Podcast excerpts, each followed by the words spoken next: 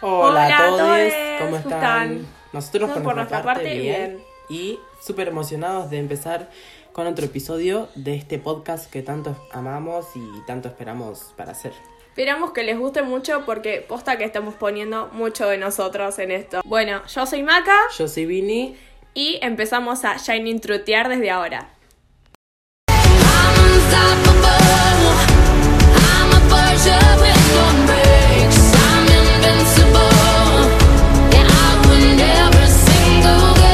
Arranco diciendo esto desde el primer momento y desde el primer episodio y quiero que quede muy muy claro. Esto es solamente un punto de vista y es algo claro y pueden diferir con nosotros o no y eso está genial básicamente. Y nosotros vamos a aceptar que ustedes tengan también su punto de vista acerca del tema y que puedan también contarnos qué, qué es lo que piensan.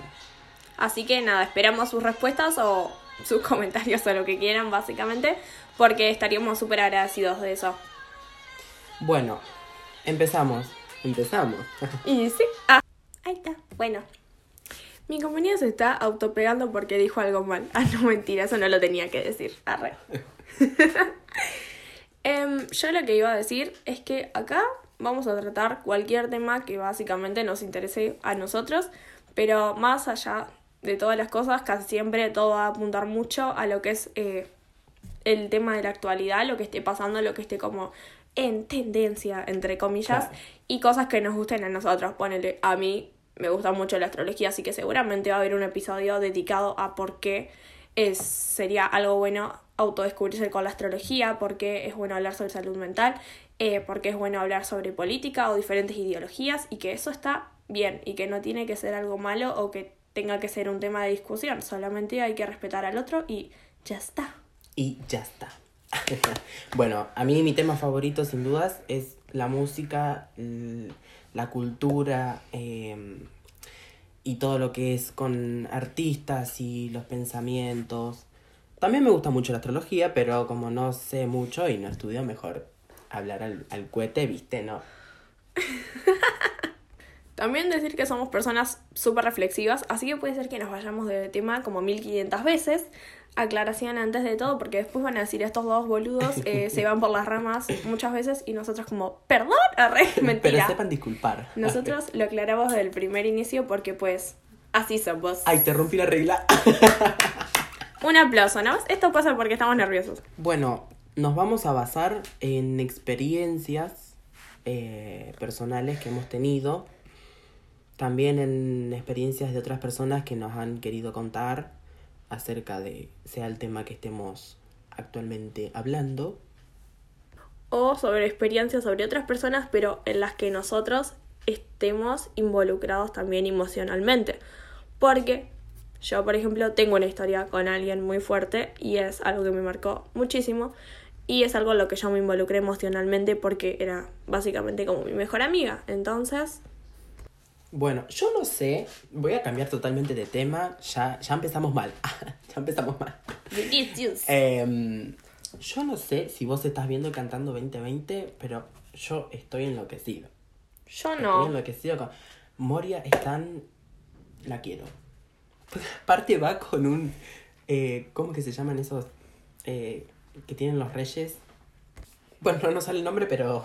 El palito Este ese. Si no, nos acordamos, lo vamos a agregar después. eh, na, ¿Vos ves algo de televisión argentina? No mucho, es como que yo soy muy internacional. Básicamente Claro. no me considero casi argentina en lo que son mis gustos personales. Entonces, como, ah, no sé. Por ejemplo, no sé, miro el programa de Guido Casca porque lo mira mi familia o Claro. qué sé yo. Pero no es algo que yo diga, ay, vamos a mirar el programa, no sé qué. Claro. No me sale de mí. Yo prefiero ver una serie americana o una serie, no sé, ponerle en otro idioma y mirarlo subtitulado porque a mí personalmente me encantan los idiomas. Entonces es como, Tal cual. no Vale. pierdo mucho mi tiempo. Y aparte de que no me gusta mucho la sociedad argentina en general. Está bien. En general, eso está muy bueno. Ujú. Bueno, igual a mí, o sea, internacional, todo me encanta, porque como decía antes, a mí me encanta la cultura de los otros países, me encanta, bueno, hay algunas que, hay algunas que no tanto, pero Eh, me encanta aprender sobre eso, sobre qué están pasando, sobre los problemas y ver en qué nosotros desde, desde siendo tan menores, entre comillas, eh, podríamos ayudar o dar una mano. Pero bueno, mucho no podemos hacer. A mí también me gusta un montón las otras culturas, pero a mí me gusta mucho, muchísimo eh, lo que es la cultura oriental. Estoy muy para ese lado, es como tengo toda una onda oriental que me gusta un montón.